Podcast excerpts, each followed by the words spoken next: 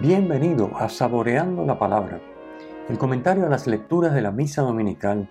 Te habla el Padre Ángel Siapi de la parroquia Cristo Redentor en el Paraíso, San Juan, Puerto Rico. Recuerda que en la descripción están las citas bíblicas de las lecturas, el enlace al guion de la lección divina, el enlace a los apuntes del comentario y la dirección de la página web de la parroquia Cristo Redentor. En el nombre del Padre, del Hijo y del Espíritu Santo. Amén. Vela, Señor, con amor continuo sobre tu familia. Protégela y defiéndela siempre, ya que solo en ti ha puesto su esperanza. Por nuestro Señor Jesucristo, tu Hijo, que vive y reina contigo, en la unidad del Espíritu Santo y es Dios, por los siglos de los siglos. Amén. Quinto domingo del tiempo ordinario, ciclo B. La primera lectura de hoy está tomada del libro de Job, escrito entre el siglo VII y el IV antes de Cristo, y narra la historia de un hombre justo, Job, a quien Dios prueba con sufrimientos de todo tipo y luego recompensa. No es un libro histórico, sino sapiencial, que presenta el drama del dolor humano, concretamente el sufrimiento del inocente, buscando encontrarle sentido. Cómo se compagina el sufrimiento con un Dios que es bueno. El pasaje que hoy leemos es bastante pesimista. La vida es dura, como el servicio penoso y monótono del jornalero o del esclavo, versículos 1 y 2. La vida es breve. Los días se consumen rápidamente sin esperanza, versículo 6. La vida es como un soplo y luego ya no se verá más la dicha, versículo 7. Cuando nos situamos en el horizonte puramente humano, sin Dios, esta visión es realista, aunque nos cueste reconocerlo. La lógica de los amigos de Job que lo visitan es que Dios premia y castiga en esta vida, por lo que el dolor y el sufrimiento que sufre Job son consecuencia del pecado.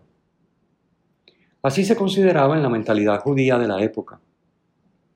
Pero Job sabe que es inocente y no logra explicarse por qué un Dios bueno se convierte de pronto en enemigo que le ocasiona tanto dolor. Con todo, Job nunca pierde su fe. El dolor humano quedará sin explicación hasta que Cristo lo ilumine con su cruz. Sin Dios, la vida no tiene sentido. Por un lado acaba en la nada y por otro no podemos controlar el estar sanos o enfermos, el disfrutar o padecer, abundar o carecer. Si nuestra meta no está puesta más allá de esta vida, en Dios, manifestado en su Hijo Jesucristo, si nuestra confianza no está en Dios, estará puesta en lograr lo humanamente deseable, que podría no darse y que, en cualquier caso, aunque se diera, duraría poco y terminaría el día de nuestra muerte, como muy bien apunta el texto que hoy leemos. En el Evangelio de hoy Jesús comienza a desvelar el misterio del dolor su compasión y misericordia, su atención por cada uno y las curaciones revelan a un Dios que nos ama personalmente y que no quiere el sufrimiento, aunque lo permite por un bien mayor, como sucede en el caso de su Hijo. La segunda lectura encontramos un texto de la primera carta de San Pablo a los Corintios, Anunciar el Evangelio no es ante todo enseñar algo, doctrina, valores, acciones, sino anunciar a una persona, a Jesucristo, y poner en contacto con Él. Cuando el encuentro con el Señor Jesús transforma la vida, y esto se nota en el cambio que se da en nuestra escala de valores y por tanto en nuestras prioridades. Cuando el encuentro con Jesús transforma nuestra vida, eso no se puede guardar para uno. No hay más remedio que comunicarlo. Como dice San Pablo en el versículo 16, ay de mí si no anuncio el Evangelio. En el capítulo 9, de donde está tomado el texto de la lectura, San Pablo expone su actividad apostólica animando a los corintios a renunciar a ciertos derechos, o bien a ejercerlos siempre teniendo como fin el bien de los otros. Pone como ejemplo su tarea evangelizadora, la cual no lleva a cabo por ninguna razón, ni por la paga, ni por orgullo, ni por deseo propio, y de la cual no devenga ningún beneficio, aunque sería justo hacerlo, fuera de anunciar el propio Evangelio. La paga consiste en anunciarlo de balde sin usar el derecho que me da la predicación del Evangelio. Versículo 18. Pues anunciándolo se participa de sus bienes. Versículo 23. Y ahí está la paga. En anunciarlo de balde para participar de sus bienes. Esa es la paga. Actuando así, San Pablo goza de mayor libertad en su ministerio. Libertad para hacerse esclavo de todos, para ganar a los más posibles. Versículo 19. En el Evangelio vemos cómo Jesús dedica todas sus energías y recursos y todo su tiempo a anunciar el reino con absoluta libertad y, como dice San Pablo, haciéndose todo para todos para ganar, como sea, a algunos. Versículo 22. Pasemos al Evangelio. Hoy concluimos la lectura de la narración del día completo en la vida de Jesús que iniciamos el domingo pasado. Luego de la sinagoga, Jesús va a casa de Pedro y Andrés, acompañado también de Santiago y Juan, versículo 29. Jesús vuelve a romper los esquemas de lo acostumbrado. Se acerca a una mujer, la suegra de Pedro y tomándola de la mano la levanta, cosa que ningún rabino haría. Versículo 31. Tampoco un rabino se habría dejado servir por una mujer, cosa que hace la suegra de Pedro tan pronto recobra su salud. Por el contrario, Jesús hace del servicio el distintivo del discipulado, expresión de amor a Dios y al prójimo. Él sirve sanando para permitir al sanado servir, porque el servicio es el distintivo del discipulado. Aquí tenemos materia para examen. ¿Cómo está nuestro discipulado? Pues como está en nuestro servicio. ¿A quiénes servimos? ¿Cómo servimos? ¿Dónde servimos? ¿Con qué servimos?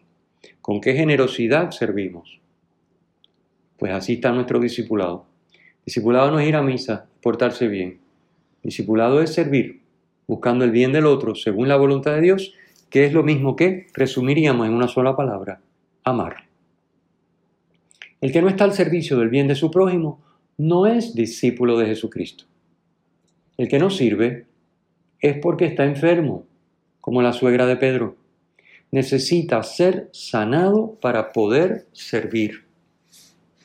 El verbo que se traduce por levantar es el mismo que se usa para referirse a la resurrección de Jesús. Esto apunta a un antes y un después en la vida de esta señora.